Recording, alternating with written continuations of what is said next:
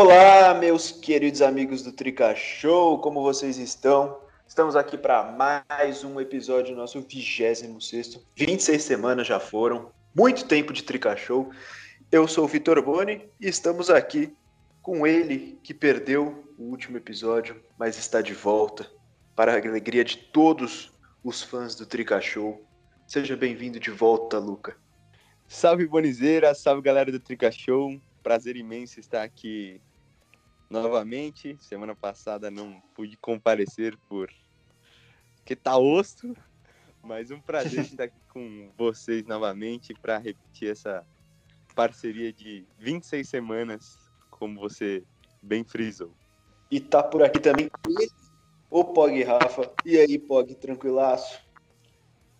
Salve, salve, rapaziada. Tamo aí para mais um episódio do Trica Show. Dessa vez, após uma classificação, estreando aqui essa, esse tipo de conteúdo aqui, conteúdo falando sobre classificação. Então, vambora. Milagres. Milagres acontecem. E ele, mais uma vez, dando as caras por aqui, o reforço do Trica Show, Gustavo Caetano. E aí, Gustavo, tranquilaço? Fala, meus amigos. Fala, pessoal que acompanha o Trica Show.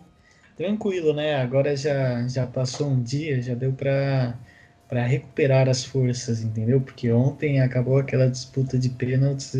Hoje a gente está falando na, na segunda, né? Ontem, domingo, acabou aquela disputa de pênaltis lá. Meu amigo, fiquei uns cinco minutos tentando entender o que aconteceu. Finalmente, depois de cinco anos, a gente voltando as quartas de final da Copa do Brasil. Vamos ver o que vai acontecer aqui para frente, né? É isso. E como nossa relação, agente do Tricachou, com vocês ouvintes, fãs dessa maravilhosa página, como nossa relação é de sinceridade, de honestidade, eu vou ter que admitir para vocês que a gente tinha esquecido da gravação, então a gente não preparou uma coisa muito bem elaborada. O que, que vai ser hoje? É um bate-bola, um debate sobre o jogo, Uma sobre os conversa de próximos bar. jogos. Conversa de bar, exatamente. Muito bem colocado. Estamos Então, com trazer- saudades. É, estamos com Espero a vacina saudade. logo para poder gravar o Trica Show num bar tomando cerveja. A vacina vai chegar no dia em que o São Paulo conquistar o título da Copa do Brasil. Esse vai ser o dia. Vai- as duas coisas vão acontecer. As duas coisas vão acontecer no mesmo dia. Final da Copa do Brasil, São Paulo sendo campeão e vacina. Pode, pode printar ah, o episódio. Pode printar o episódio. E então vai ser isso. Vai ser um freestyle total. Cada um dando seus destaques ali, a gente debatendo, discordando, concordando e e é o que vocês gostam de ouvir, né? O que todo mundo gosta de ouvir é conversa sobre futebol. Então vai ser isso. Não tem muito o que falar. Bom, São Paulo empatou 2 a 2 com Fortaleza. Com um empate em 3 a 3 no primeiro jogo lá no Ceará, a decisão foi para os pênaltis. E aí o São Paulo passou nos pênaltis 10 a 9. Puta pênalti gigante. Disputa gigante. Que isso, não acabava mais. E aí classificou. Então eu quero saber, Luca, seu primeiro destaque sobre o jogo. O que, que você quiser destacar aí, você fala. Quer destacar Fortaleza, São Paulo? Então fala aí o que você quiser. Primeira coisa que eu queria confessar é que eu não vi nenhum pênalti, porque eu estava ajoelhado, virado de costas para a TV e deu certo. Então continuarei fazendo isso pelas próximas vezes. Só vi o replay, porque a- de princípio assim eu não vi. É, Mas meu destaque é ele, né? O craque, que homem, Brenner. Jesus, estava Hum. escondido, muitos criticavam, é, muitos falavam que não ia dar Muito- certo. muitos. Inclusive, eu já falei. Mas parece que ele encontrou o caminho do gol e que continue nesse caminho há, por muito tempo. E meu destaque para começar essa conversa negativo é o Zé Ruela chamado Fernando Diniz, né? Porque mesmo estando não estando na beira do campo, ele consegue Man... Não, não, não consigo entender. Acho que foi a reação de todo mundo ontem vendo o jogo. Por que, que você vai colocar uma linha de cinco atrás, ganhando se classificando contra o Fortaleza em casa? Não é que você tá jogando na Argentina, na altitude de 4 mil metros, dependendo de um gol pra. Mano, nossa, tô puto. É, é um groselha. Até não, quando- gros- Até quando classifica, ele vem. Não, eu não consigo nem me justificar, mano, porque precisa ser muito Zé Groselha. Pelo amor de Deus. Nossa, horrível. Mas tudo bem, a gente classificou, então vou poupar o Diniz de, da minha. dessa reação aí. Segue o baile aí. É, ele meteu quatro zagueiros, né? Contando o Léo como zagueiro, com a justificativa de proteger o time contra um gol de bola parada, um gol no final. E o que aconteceu? Saiu justamente do gol? o que é um aconteceu justamente tomou gol nos acréscimos de bola parada, que o Fortaleza é, Fortaleza sabe fazer muito bem, é uma jogada muito bem trabalhada, muito bem treinada do Fortaleza. O que, que você acha, é, pô? muito, muito ruim. Ah, então, como o Luca falou, né? O Diniz, ele conseguiu mais uma vez dar corda pro pessoal que critica ele, deu mais pano pro pessoal criticar ele. Realmente as substituições não não ajudaram a equipe, só pioraram. É, tudo bem que, no, que a partir do no primeiro gol ali ninguém pode colocar a culpa nele, né? Porque foi um erro individual ali do, do Diego que saiu jogando mal, mas a partir do momento que ele começa a tirar jogadores do meio da frente para colocar zagueiros e o time recua, chamando o Fortaleza para um de ataque e toma um gol justamente da forma que não era para tomar com bola aérea, é, realmente a parcela de culpa dele só aumenta. Mas para sorte dele, o São Paulo se classificou. É, ele conseguiu mais um respiro aí, de, de respiro em respiro o Diniz vai vai sobrevivendo e vamos ver até quando que vai, se quem sabe, né? São Paulo vai indo assim aos trancos e barrancos e não chega até o possível título. Ô, Boni, Fala. Não, antes de você passar pro Gustavo, queria lembrar que não foi nem só isso, né? Ele tirou o Brenner e o Luciano pra colocar o Pablo e o Sono Bueno. Mano, não, não é possível, velho. O que que passa na cabeça desse cidadão? Eu queria que o Gustavo respondesse pra gente, roubando seu papel aqui rapidinho. Não, só quero destacar aí o apelido que você deu, eu gostei. Sono Bueno. Bonito. Ah, agora pode falar, Gustavo. É difícil entender o que passa na cabeça do Diniz, né? Acho que se a gente for analisar no papel certinho na escalação, a gente terminou o jogo com sete defensores. A gente terminou com sete, porque você tinha o Léo e o Reinaldo, que são dois laterais esquerdos, o Léo estava sendo usado como zagueiro. Você tinha os três zagueiros que são o Diego, o Arboleda e o Bruno Alves. Você tinha o Daniel Alves, que é tá jogando como meia, mas originalmente é um lateral. E você tinha o Tietchan, que foi anunciado na escalação como lateral, estava jogando de lateral. Então a gente termina o jogo com sete defensores. Você, pô, você até pensar, ah, o cara quer retrancar um pouco mais o time, você até entendível naquela situação, mas terminar o jogo com sete defensores, eu nunca tinha visto algo desse jeito. E aí o ponto vai para o Rogério Ceni, porque o Rogério Ceni, quando ele percebe que o jogo vai para os pênaltis após o gol do Roger Carvalho, o Rogério Ceni já chama o Wellington Paulista para entrar. Então o Rogério Ceni conseguiu guardar a substituição para Um conseguir colocar um jogador né? que exato conseguiu colocar um jogador que é batedor de pênalti e o, e o Diniz não teve a mesma oportunidade. A gente foi com quem de batedor de pênalti? A gente tinha original é, que bate pênalti mesmo, o Reinaldo, o Pablo. Agora, você ir com sete defensores, isso se é numa fase mais para frente, que você pega um time que tem. O, o, time do Fortaleza é muito bem treinado, mas o time do Fortaleza é um time que não, não tem muitos jogadores que se destacam. Agora, se você pega um time mais difícil lá para frente, numa cobrança, numa disputa de pênaltis, quando você está com sete defensores e os caras são, são muito mais, vamos dizer assim, habilidosos, as consequências poderiam ter sido outras para a gente, né? É, o, o Gustavo, eu acho que o problema não é nem a questão dos pênaltis, né? Porque se for falar particularmente dos pênaltis, São Paulo bateu muito bem. É a primeira vez que a gente acerta todas as cobranças desde 97. Acho que ninguém daqui era nem nascido dos participantes da página. Então, isso aí não é o problema, mas o problema é ainda entrar e o, culpa de jogadores também, né? Porque o Diniz fez a cagada de colocar os caras e os caras conseguiram tomar gol de bola parada que era para evitar. Então, foi tudo errado ali. E teve É, a falha do falou. Diego no gol que vocês citaram também. Como você falou, o, o, Diniz, o Diniz ainda fez substituição errada. O Diniz é, deixou o Daniel Alves, cara.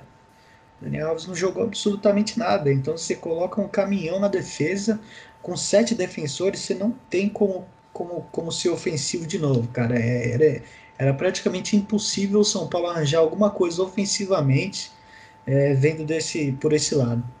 Então quer dizer que o Diniz retranqueiro não foi aprovado pelos nossos comentaristas, é isso? Não, o Diniz não é retranqueiro, é Diniz burro, né? Que nunca foi aprovado e nem será.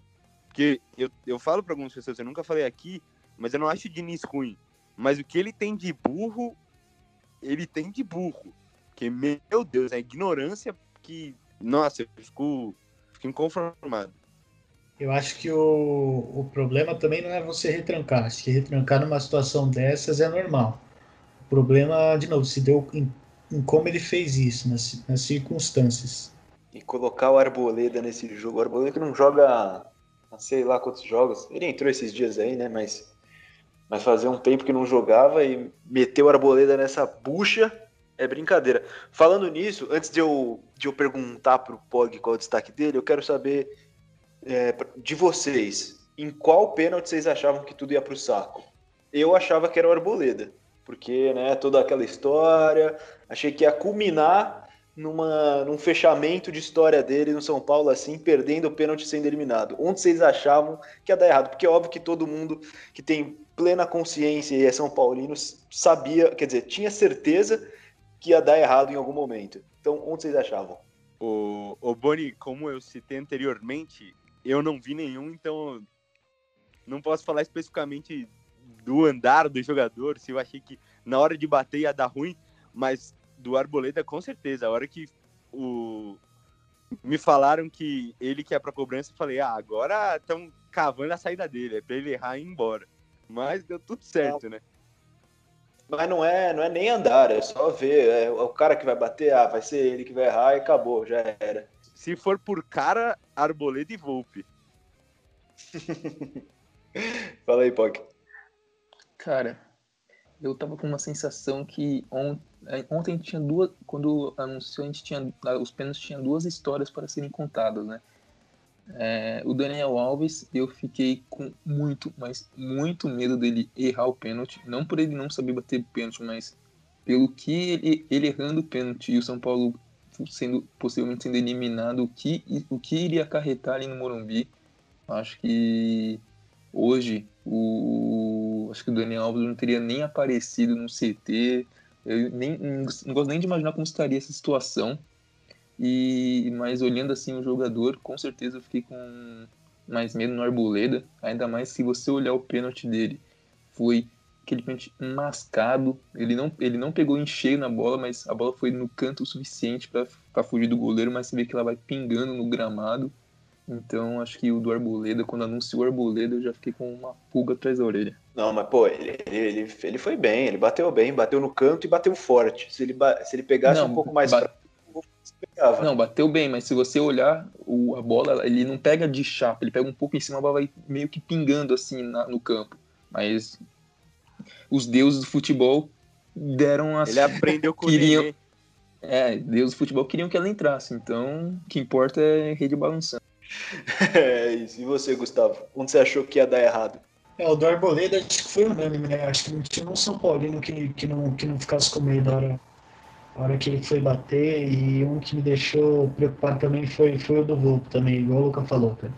Porque o Volpe já tinha sido salvo uma vez, né? No ano passado, contra o Palmeiras quando ele foi bater e, e perdeu o pênalti. É, eu posso estar enganado, mas é, que eu me lembro, a batida do Volpe contra o Palmeiras foi boa até. Foi uma boa batida.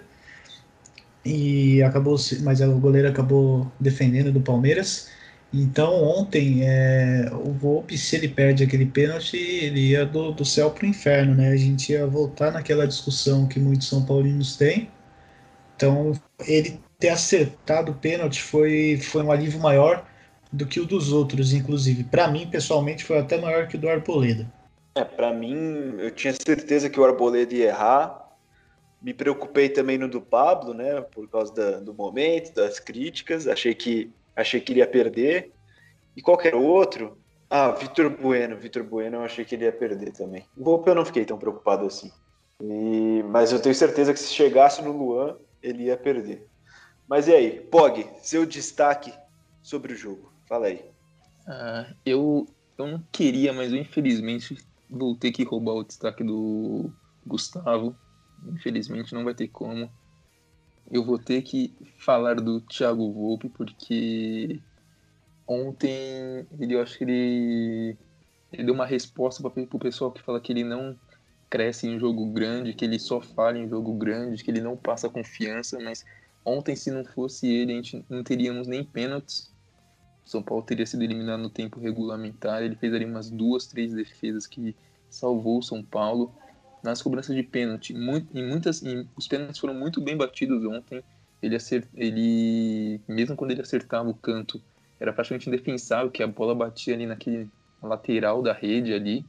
Teve dois pênaltis que ele ficou em pé, que ele não se, não se mexeu, mas ali eu não condeno muito o goleiro, porque o batedor escondeu muito bem a batida e o, Thiago, e o Volpe esperou até o momento da batida e quando viu a bola saindo não deu tempo de reação e, e, e, querendo ou não, ele pegou o pênalti decisivo, né? Que foi que garantiu praticamente a classificação de São Paulo, ainda fez o gol de pênalti. Então acho que ontem foi uma atuação completa do Volpe para calar muitos críticos por aí. Hoje eu ainda vi no Twitter, nessas redes sociais, o pessoal criticando, falando: ah, depois de 10 pênaltis tinha que pegar um, né? Como se fosse obrigação do goleiro pegar pênalti.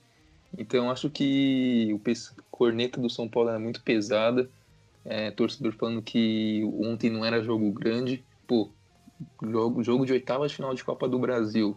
São Paulo sendo eliminado de tudo quanto é campeonato. Você falar que isso não é jogo grande, eu acho que tem alguma coisa errada aí. Contra o Rogério Ceni. É, então.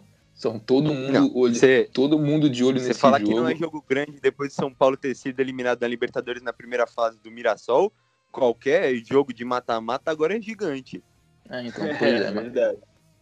Mas fica aí o destaque para o Volpe e espero que ele continue calando a boca. É, parece que ele está recuperando a confiança, né? Já está num momento melhor do que estava na, na volta do futebol depois da, da paralisação. Foi bem contra o Palmeiras, né? Agora foi bem contra o Fortaleza nesse jogo decisivo. Mas eu vou falar que eu estava ficando um pouco preocupado. Não é cobrança assim de ah, tem que defender o pênalti, mas pô, nove pênaltis, não estava pegando nenhum, eu, eu já estava um pouquinho preocupado. Mas já que o Pog roubou ah, mas... seu destaque. Oh, fala aí, Pog. Mas se parar pra olhar as cobranças, nenhuma, nenhuma que você olha ali, você fala que ele podia ter pegado. Nenhuma. Ah, todas elas. É. Toda, todas elas foram bem batidas. É como ele falou hoje no programa, fica uma ansiedade que o goleiro tem que defender uma, né? Felizmente foi ele que, é, foi ele que defendeu antes do goleiro do Fortaleza. Não acho que ele foi mal, não. Longe disso, longe disso. Lógico, não é é lógico que não é obrigação assim do goleiro pegar pênalti. Tem alguns goleiros que têm mais essa característica, né, de ser pegador de pênaltis, outros menos, mas tava dando aquela preocupação assim, tipo, nove pênaltis indo, nenhum pegou, não que seja cobrança. Mas já que o Pog roubou seu destaque, comenta aí agora, Gustavo, sobre o Volpe. É, fui roubado, eu já tinha preparado um roteiro inteiro para falar sobre ele, entendeu? Mas não, eu vou, eu vou aproveitar então para ajudar a aumentar os elogios para o Volpe com alguns dados. São Paulo de 2011 a 2018 foi eliminado de todas as disputas de pênaltis que teve. É, a gente tinha de 2011 a 2015 tinha o Rogério Ceni, que é um baita de um pegador de pênalti. É, de 2019 a 2020, que é o período em que o Volpe está, o São Paulo é, passou em todas, todas as disputas de pênalti que teve, o São Paulo passou. Então é importante a gente frisar que tinha muita gente que que é o que o, o que teclam no Volpe é que ele não, não é um jogador é um jogador que em jogos grandes é, ele não tinha tinha falhado muitas vezes não não se saía bem. E é importante essa partida para o Volpe dar essa resposta. É, porque o Volpe leva a gente para uma final de Paulista depois de 16 anos ano passado. Agora ele leva a gente para uma para uma quartas de final de Copa do Brasil, que a gente estava cinco anos também sem presenciar, é, e fez três defesas muito boas no tempo regulamentar, igual o Rafa falou. É, então, muito importante o Volpe. O Volpe é um dos, um dos melhores jogadores que São Paulo tem no elenco. É, a gente sofreu muito nos últimos anos, nos últimos cinco anos com, com os goleiros. Cinco não, na verdade, né? Porque desde que o Volpe chegou foi uma melhora significativa. É, então, a gente ter, ter uma partida dessa com o Volpe ajuda o moral do Volpe, ajuda o moral do São Paulo, inclusive, porque o, o moral do São Paulo vai do elenco, vai muito do, da estabilização do goleiro, sempre em qualquer time isso. E também para a torcida, né? Para quem, quem gosta do Volpe, uma atuação dessa é perfeita para você poder comentar sobre ele. E para quem não, não gosta, é a pior das situações, porque o Volpe foi muito bem ontem e, e mais uma vez salvou a gente. Perfeito, trouxe dados, trouxe retrospecto, gostei. Buca, você sobre o Volpe agora. Menino, veio como? A base tá gigante, parece a base de São Paulo. Made em Cotia. Eu queria. A Jax vai levar, hein? Aí é outro. Eu queria destacar duas coisas do Volpe. O, o primeiro, o jogo realmente foi muito bom. As defesas que vocês citaram foram essenciais para o resultado ruim que foi, mas que conseguiu levar até a classificação. Mas no, nos pênaltis ali eu achei que teve uma tiriça razoável no que, nos que ele não pulou. Porque, pelo amor de Deus, foram dois igual, iguaizinhos. Não é que ele, ele queria pular, mas ele falava, vou ficar no meio. Já era, tô afim. Pra mim foi isso. E eu queria é, trazer outro destaque, que para quem não torce pro São Paulo ou pro Fortaleza, essa disputa de pênaltis foi maravilha, porque só pênalti cobrado muito bem, 20 cobranças, então para quem não é torcedor, que o Pog falou de críticas e tudo mais, foi uma foram 19 cobranças muito boas e não tem muito o que falar em questão do goleiro. Eu achei tirista desses, mas não tinha muito o que fazer. Se ele fosse pro lado, eu acho que ele não pegaria também, mas é que me, deu um, um certo incômodo nesses lances. Mas acho que assim como vocês também citaram, tá retomando a confiança aos poucos, tá calando os críticos aos poucos, inclusive eu. E que continue assim. Eu só torço que todos os jogadores calem minha boca. O único que não consegue é aquele que joga lá na lateral esquerda. Mas de resto, que o São Paulo evolui e a gente consiga alguma coisa. Né? É isso. Perfeito. Então agora é, então não tem muito mais o que falar, vocês falaram tudo sobre o Volpe, mandou muito bem. E então chegou sua hora, Gustavo. Qual vai ser o seu segundo destaque, né? Porque o primeiro seria o Volpe. É, meu destaque vai ser agora para os jogadores que, que ainda não estão, não estão dando resultado. É, então você vê, eu acho que os, os únicos que a gente pode falar realmente que, que não tem demonstrado nenhuma melhora nos últimos tempos são o Daniel Alves e o Igor Gomes. Talvez uma leve melhora, mas aí isso seria o máximo, porque os dois já tiveram em um nível muito bom no São Paulo, Daniel Alves principalmente, é, nosso artilheiro no ano, já foi, né? Então, é, você ter você ter principalmente o Daniel Alves até mais do que o Igor Gomes em uma fase é muito ruim para o elenco porque o Daniel Alves é um jogador versátil é um jogador que que estava ajudando muito ofensivamente, apesar de ser um lateral de origem. É, então, a, a, confiança que o, que o Diniz passa, pros, passa nos jogadores tem dado resultado na maioria. É, ele conseguiu é, manter o, o, Diego de titular, conseguiu consolidar o Diego no elenco de São Paulo, conseguiu trazer de volta o jogo do futebol, do jogo do futebol é difícil, né? O jogo do Gabriel Sara é, o Brenner está numa fase excelente, é a melhor fase que o Brenner já teve no profissional de São Paulo. A torcida está muito feliz com ele. É, o Luciano veio com muita, muita dúvida e está jogando muito também. Então a gente, a gente precisa parar e analisar, né? Você pensar, pô, já, será que não está na hora mesmo do Diniz parar de querer insistir, igual ele fez com os outros, que acabaram dando resultado no final? e colocar um pouquinho o Daniel Alves e o Igor Gomes no banco, é, porque é difícil. O Igor, desde a parada, não, não, não, jogou. O Igor, desde a parada, ele não, não tem mostrado um bom futebol. E aí o Daniel Alves é um jogador que, que você pode considerar mais difícil de tirar do elenco. Agora, o Igor não, não tem tanto essa, essa justificativa. E você tem, tem bons nomes no, no banco. O São Paulo, na verdade, não tem tantos, tantos meias, que seria mais a posição do Igor é, à disposição no banco. É, mas eu acho que então é a hora de você testar em alguns jogos que não, em tese, não exigiriam tanto de São Paulo, alguns jogadores que podem ser uma opção. É, você tem o Paulinho Boia, que é um jogador que a gente não tem igual no time titular, de muita velocidade. É, você tem o Nestor, que está um, um, tempinho também é, esperando algum jogo para se mostrar. Eu acho que longe de, de ser ontem esse jogo. Ainda bem que o Diniz não colocou ele, porque realmente se colocasse ontem ia ser, eu acho que, acredito eu, muito ruim para o Nestor ser colocado nessa fogueira. É, então o Diniz precisa logo mostrar esse resultado. Ou ele tem que é, descansar um pouco o Igor e o Daniel Alves. O Daniel Alves, inclusive, nesse quesito descansar também está precisando, porque o Daniel Alves é um jogador que já tem 38 anos, se eu não, estou enganado. É, e ele é um dos que está mais jogando recentemente. Uma hora isso vai acabar resultando em alguma lesão e aí pode prejudicar a gente.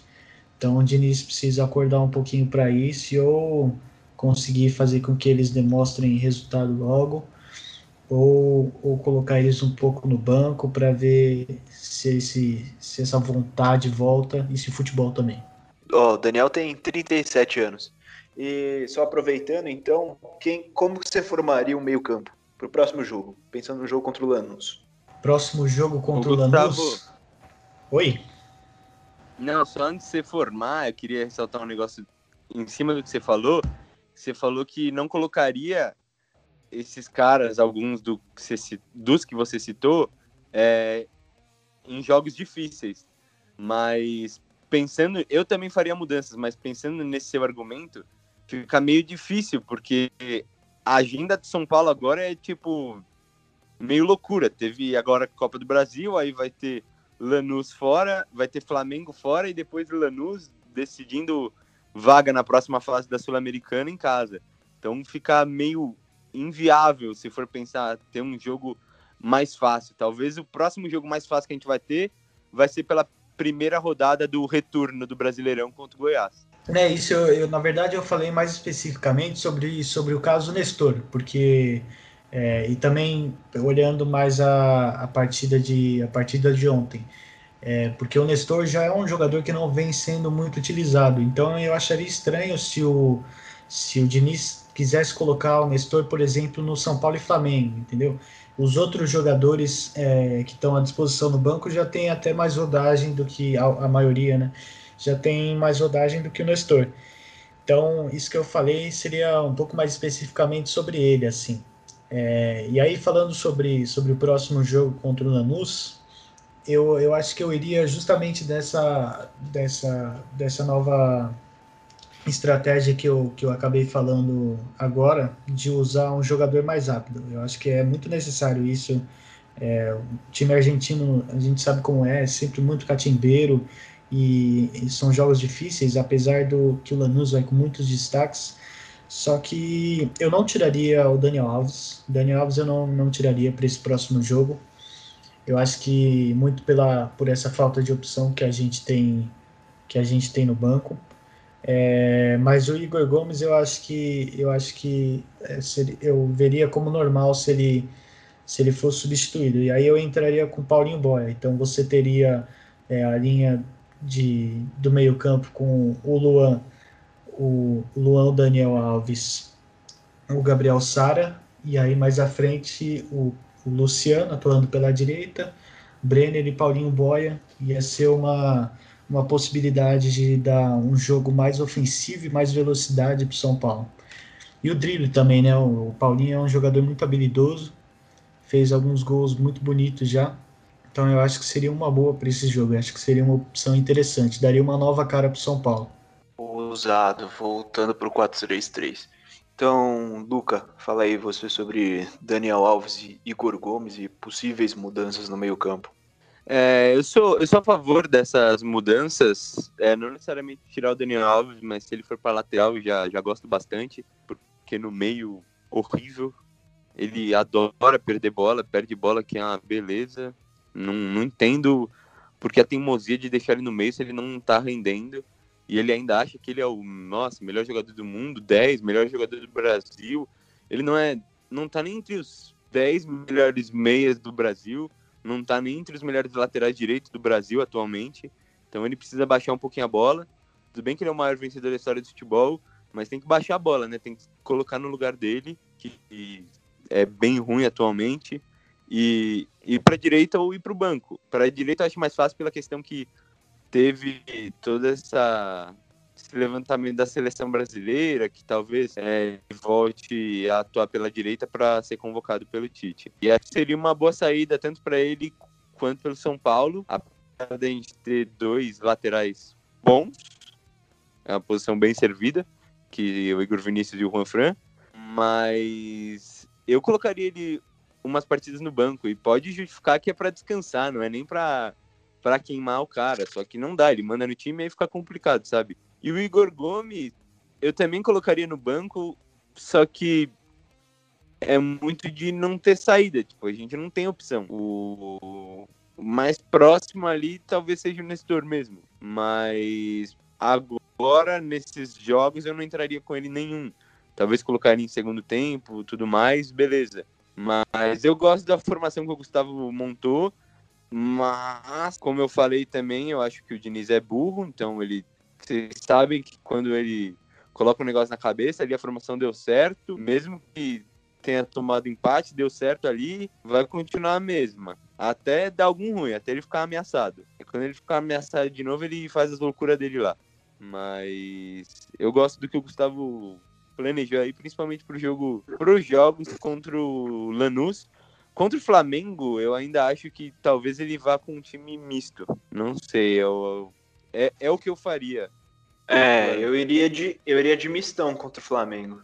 É, porque se, se perder no Rio, tudo bem que alguns vão criticar aí, né? Porque o São Paulo não pode perder nunca, o São Paulo é o melhor time das Américas. Mas perder do Flamengo no Rio é um resultado totalmente normal. Então... Não, e hoje, hoje, o óbvio, inegável que o Flamengo é um time muito superior. Sim. E o São Paulo, o São Paulo tá na parte de cima da tabela com três jogos a menos. Então, três jogos que, que não são contra adversários da parte de cima, são contra Goiás, Ceará e Botafogo. Ou seja, o São Paulo tem uma, uma gordurinha aí. Não uma gordurinha Exato. porque não conquistou os pontos, tem que conquistar ainda, mas tem boas chances de, de continuar na parte de cima e ainda tem três jogos é, para cumprir. Três jogos a menos que os adversários de cima. É não? Não, concordo com isso, sim. E eu tava falando ontem, inclusive, com os amigos meus, que esse Brasileirão, você vence duas partidas, você fica lá no G4 durante umas 10 rodadas, né? Que nível fraquíssimo. Meu ninguém, Deus. Ninguém quer subir. Ninguém quer ninguém subir na quer ganhar. Ninguém quer ganhar. Mas eu, eu concordo com isso aí. Se for com o time titular, já é um risco perder pro Flamengo. Gigantesco, inclusive. Se for com o time misto, vai que os caras querem mostrar serviço lá, dá certo e joga. E ganha. Eu sou totalmente a favor, mas né? Sabe como que é tem pressão também de torcida, pressão de tudo. Ah, vai enfrentar o líder, ele vai por um time misto, tá entregando os pontos, tem toda essa questão por trás que teria que ter um episódio à parte para analisar. É complicado. E aí vale ressaltar outra coisa, né? A gente precisa urgentemente de reforço, cara. É, você no meio do, da situação que a gente está vivendo, você ter uma cobrada, única... diretoria cobrada. Não, não, é impossível. Você ter uma única opção de, de meio campo é, na, na situação que está acontecendo agora, é, não, não dá, cara. É, é, nem que você, você ache algum jogador é, que, que esteja que sem contrato é, ou em alguma troca, igual veio o Luciano, mas a gente precisa urgentemente de pelo menos dois meio-campistas é, para reforçar, porque senão vai chegar uma hora que a gente vai depender só do, do Nestor, e aí não, é o que eu falei, é você você ter só, só um garoto como, como opção no banco para uma posição que atualmente a gente joga vai com, vamos dizer, quatro jogadores, é, é muito difícil, muito. É, você poderia, na verdade, até somar o Vitor Bueno também como opção, é, mas o Vitor Bueno favor, geralmente né? joga, joga, é, joga, mais, joga mais aberto, por isso que eu nem falei tanto é, quanto, quanto o Nestor. Então, cara, é preciso urgentemente de, de reforço, porque senão isso vai acabar gerando consequências lá na frente. E é isso. Boa, agora deixa o Pog falar sobre Igor Gomes e Daniel, porque ele tá muito quieto. Não tá falando muito. Você tá triste? Aleluia. Meu Deus, tava aqui cortando unha já. o assunto se alongou aqui. O pessoal empolgou. Mas falando aí, o Gustavo falou do Nestor que só tem ele, a gente tem também o Hernandes, né? Mas só que o Hernandes está numa dura luta contra o departamento médico, então. Bem lembrado dele. Então, claro, então Pra você ver a fase que está, né, Pog? Ninguém lembrou do Hernanes. É, Tipo, é então. um cara que a gente não pode contar atualmente. É, então. É, tá lesionado, então. Complicado. Quando ele, quando ele voltar, talvez ele possa ajudar, né? Depende com o nível que ele vai apresentar quando ele voltar. Mas falando do Igor Gomes, ontem, para ser sincero, até gostei dele no primeiro tempo. Eu acho que ele foi bem participativo, brigou bastante, tanto que no primeiro gol do Brenner é ele que tá na área brigando de cabeça, ele que toca pra bola cair no Brenner e ele conseguiu ali e sempre quando o Igor Gomes ele chega ali consegue dar um toque de velocidade, o São Paulo consegue sair rápido pro campo de ataque, consegue conseguiu ontem no caso criar boas oportunidades. Ele mesmo duas vezes ele saiu com chance na intermediária de bater pro gol, só que pegou mal na bola das duas vezes. Isso é uma coisa que o São Paulo tem que treinar, chute ao gol, porque ontem o Igor Gomes deu dois chutes horríveis, o Luan também deu uns, uns dois chutes que pela madrugada, mas eu gostei ontem do Igor Gomes no primeiro tempo, segundo tempo deu uma caída, mas para mim o primeiro tempo dele foi bom. E sobre o Daniel Alves, é- é aquilo, né? Ele não vem jogando bem, o salário, o nome, então vai ser criticado com certeza. É, e eu também sou a favor que ele tenha um descanso, porque desde que ele voltou de lesão no braço contra o Inter, acho que já são sete ou oito jogos que ele não que ele não descansa, que ele não que ele não sai. Então isso pode acarretar um problema mais sério ainda com uma lesão futuramente. Então acho que ele tem que descansar um pouco. Aí, aí é problema do Diniz ver quem ele vai colocar, como vai colocar, mas eu acho que essa essa revezar os jogadores vai ser uma coisa importante daqui para frente. É isso aí. Bom, então vamos para os meus destaques, que eu tenho alguns. Alguns rapidinhos. Primeiro de tudo, cara, como é ruim ver pênalti do seu time, velho. Que sofrimento. Nossa senhora, é muito difícil. O Luca não viu, ficou até de costas. O... Nossa, meu Deus do céu. Eu tava no, no, Ô, Boni. no nosso, no nosso grupo aí, eu tava falando que eu já tava puto, já tava falando que o time é uma vergonha, que não sei o quê. Nossa, é muito ruim ver pênalti, pelo amor de Deus. Fala aí, Luca. Não, mas você tem que pensar que melhorou pelo menos, né? Você lembra daqueles pênaltis que tinha disputa uns anos atrás? Teve aquele do, acho que Allan Kardec. Teve só as maravilhas. Então, considerar que acertaram 10 É. pênaltis bem batidos foi maravilhoso. É que na hora é osso. É horrível, mas depois pelo menos a gente fica com um gostinho bom. É, nossa, a Allan Kardec escorregando, o Luiz Fabiano sempre perdia na disputa de pênaltis, impressionante. O quem mais? Ah, o Bruno Alves perdeu um no, contra o Colón, o São Paulo foi eliminado contra o Colón em 2018, né? O Bruno Alves que perdeu o pênalti também. Nossa, mas como é sofrido. Outra coisa que eu queria destacar, que a gente falou um pouco já, todo mundo já falou um pouco dele, mas Brenner Sempre bom ressaltar. Homem gol. Nossa, dois golaços. Dois golaços. Que finalização esse moleque tem. Que absurdo. E eh, esses dias eu tava conversando com meu pai, tava comparando o Brenner com um pouco com o estilo do Luiz Fabiano de sempre finalizar. É, tipo, Luiz Fabiano, onde ele tava, de onde ele tava, ele finalizava, podia estar de costas, ele é, chutava virando, girando. E o Brenner fez exatamente isso no jogo contra o Fortaleza. Pegou uma bola de costas, bateu meio de voleio ali e meteu um golaço. Então, muito bom ver, ver ele se destacando. Alguém quer falar alguma coisa sobre o Brenner ou já falamos bastante sobre ele? Não sei porque toda essa empolgação, se daqui a um mês o Ajax vai chegar aqui e vai levar ele embora. Então eu nem me empolgo. Já fico vendo o dia que ele vai partir. É, É, tem, já- tem sempre essa preocupação, né? Mas a gente espera que, que ele continue aí por algum tempo, né? Imagina com meio campo ali melhorzinho ia fazer estrago. É, que os, cara, os caras levam os pontas, né? O Ajax contrata os pontas. Centroavante eles têm o Runtelar. Acho que dá, dá para manter dois aninhos, vai. Aí ele vai pro Ajax. Dá pra fechar em dois aninhos. E. Ó, Até o São coisa- Paulo ganhar alguma coisa. Pior que eu tava vendo umas entrevistas, não do Brenner, do Igor Gomes, e ele fala que quer ficar até ganhar um título. Então, ó, porta fechada pro Ajax Esse é por um, problema. vai, uns, uns 10 aninhos. Mas vamos lá, ó, outra coisa que eu queria destacar, que não é exatamente sobre o jogo, mas é sobre os nossos amigos do São Paulo Mil Grau, que eles estão fazendo umas escalações Mil Grau muito boas. A do jogo do, do Fortaleza foi folclore. Teve do Cartoon Network também, teve Vingadores, sei lá. Pô, tá da hora. Um abraço pra vocês. O... E acho que o responsável é o Matheus Lovato, né? Que veio aqui fazer entrevista com a gente também, participou daquele episódio sobre desgraças. Tem, tem dois caras, acho que é o Louvato e mais um, que eu não me lembro o nome. É, Mas tem mais. realmente são, estão excelentes. É muito muito- engraçada a escalação, cara.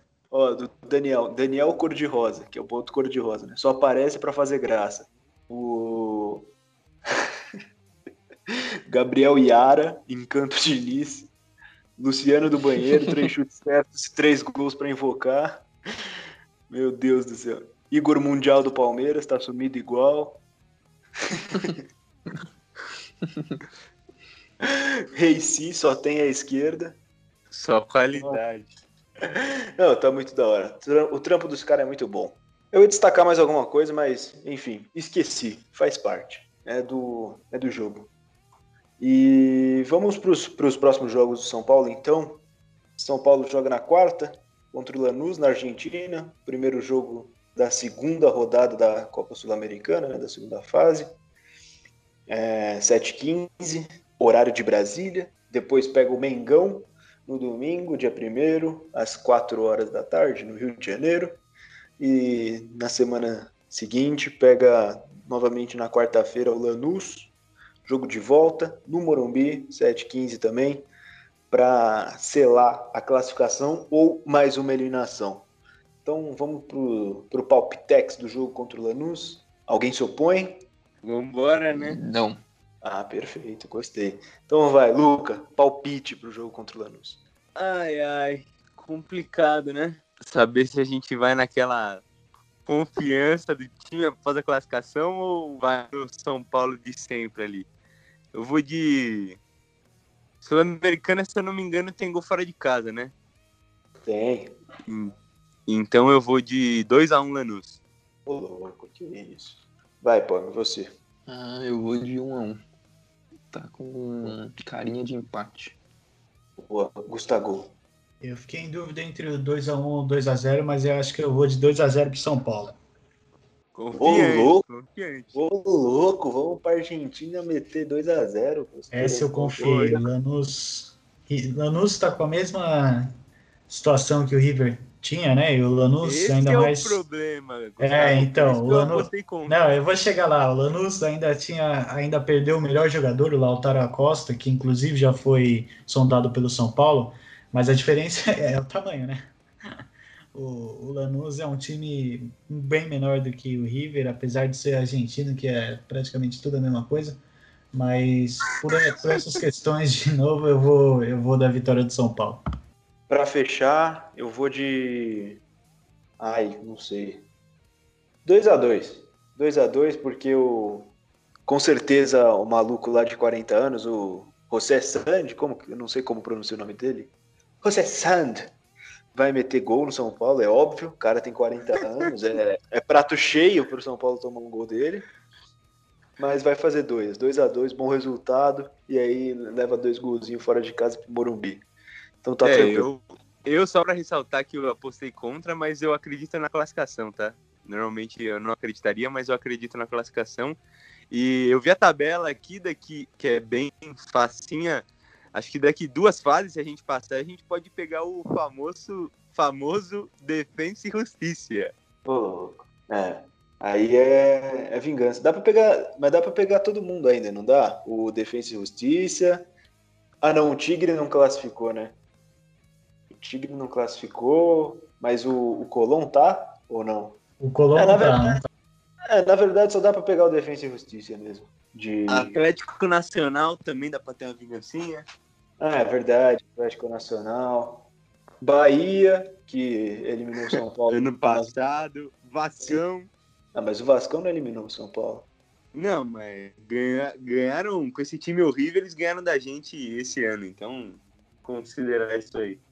Eu quero fazer o caminho em que o São Paulo exorcize todos os seus demônios. Pra ir E para ir fechar no título que acaba o time do, do glorioso Borja também podemos pegar. É, o Borgo, o Runner Barranquilha, né? É, bom, dá pra, dá pra exorcizar alguns demônios aí nesse caminho. Vambora, vamos torcer pra classificar. Então, vamos pro São Paulo feminino, com a nossa queridíssima Bianca Góes. E o São Paulo meteu 41 gols nos últimos dois jogos, é isso, né? Fala aí, Bianca. Nessa última semana, tivemos dois jogos válidos pelo Campeonato Paulista Feminino e o São Paulo goleou em ambas as oportunidades. Na quarta-feira, na Arena Barueri, aplicou a maior goleada da história do Campeonato Paulista Feminino. 29 a 0 foi o placar. O adversário da vez foi o Tabuão da Serra, uma equipe que sofre com a falta de estrutura, as atletas não recebem salários e treinaram pouquíssimas vezes antes do início da competição.